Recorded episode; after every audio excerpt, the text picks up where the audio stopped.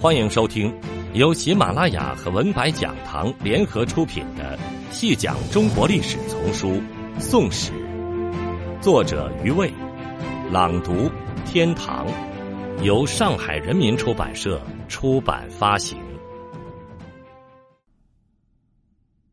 第四十五集，在当时参与朱韩的大臣中，史弥远的地位不高。但是太子师的身份使他得意不少。朱韩之后，史弥远升为参知政事，同为执政的魏京以其过于强势，复谋驱逐之。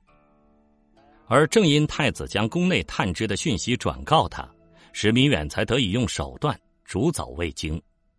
杨后无子，与宁宗所领养的太子赵洵互为倚靠，而宁远虽由此与杨后缔结为同盟。史弥远作为外廷文官集团的人物，沿用韩托胄的故习，结宫廷中的重要人物以自固，这已非寻常的文官政治了。在外廷，史弥远的自固之术也颇堪称道，虽不免任用私人，但很注重所用者的资历和才具，尽量符合文官体系的秩序，世人以公。他也很擅长收拾人心。求得舆论的谅解，他取代韩托胄之后，立即为道学证明，托胄专权时期受到迫害的，予以复官追赠。朝中又立即启用道学名流，终其一生，道学传人若无其意，仍会受到打击压制，但多由个别的人具体的事所引起。即使其执政后期与理学家群体发生重大冲突。也未尝发生过韩托胄那样的清洗。对于当时很活跃的太学生，时或纵容，时或打压，针对具体事件有不同的态度。总之，史弥远深悉引导与打击并用的手法，使不同立场的官员能为他所用，在种种纠葛中，仍能令政事朝着他所希望的方向发展。其强硬。实不下于韩托胄，然其姿态之趋近其妙，其手段之变幻莫测，却远非托胄所能及。早在嘉定元年底，与史弥远共同参与朱韩的宰执，已尽遭弥远排挤，自此便开始了弥远独相的时代。持续到嘉定十三年，他的地位未遇到挑战，但在这一年，太子去世了，他面临朱韩之后。第一次真正的危机。高宗以后，朱棣子嗣自来不忘。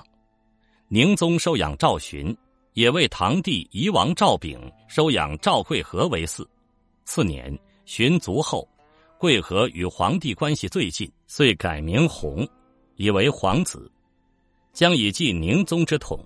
弥远玄又密宗室于举为赵昺之后，改名贵成。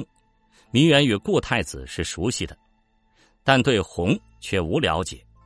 弘好古琴，弥远购得一名善古琴之美人，史氏弘，且后瞻其家。由是弘之洞悉，弥远知之无疑。弘痛恨弥远之专权，常暗自切齿，称以后即位，要将弥远绝配八千里，流放至广南路。新恩、琼崖等州，弥远尝试着修复关系，曾于七夕节尽奇巧之具，洪承罪碎之于地。弥远深知晚景堪忧，遂以其心腹郑清之全力培植贵城，欲以之取代洪，而洪自以为地位稳固，丝毫不觉。嘉定十七年八月，素来体弱的宁宗终于到了弥留之际。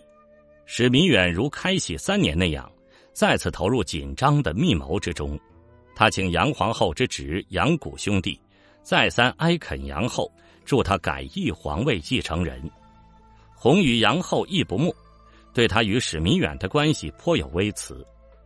但毕竟是费力之事，干涉太大，令杨后犹豫再三。出自自身的安全原因。也考虑到维持他与史弥远的坚固同盟的好处，杨后终于勉强同意。于是，又一份借用宁宗名义的诏书被炮制出来。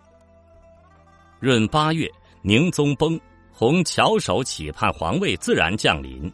而史弥远由宫禁之中遣人宣召的，却不是他。他从墙隙中窥见人来人往，却是过其府而不入。天明后，终于有人召其入宫，引至宁宗旧前行礼毕，至殿中听宣遗诏。洪很惊讶自己仍站在殿下，更惊讶殿上御座已有人占据。直至百官下拜贺新皇即位，才醒悟过来，大呼大叫，不肯叩拜，被下镇着手下拜。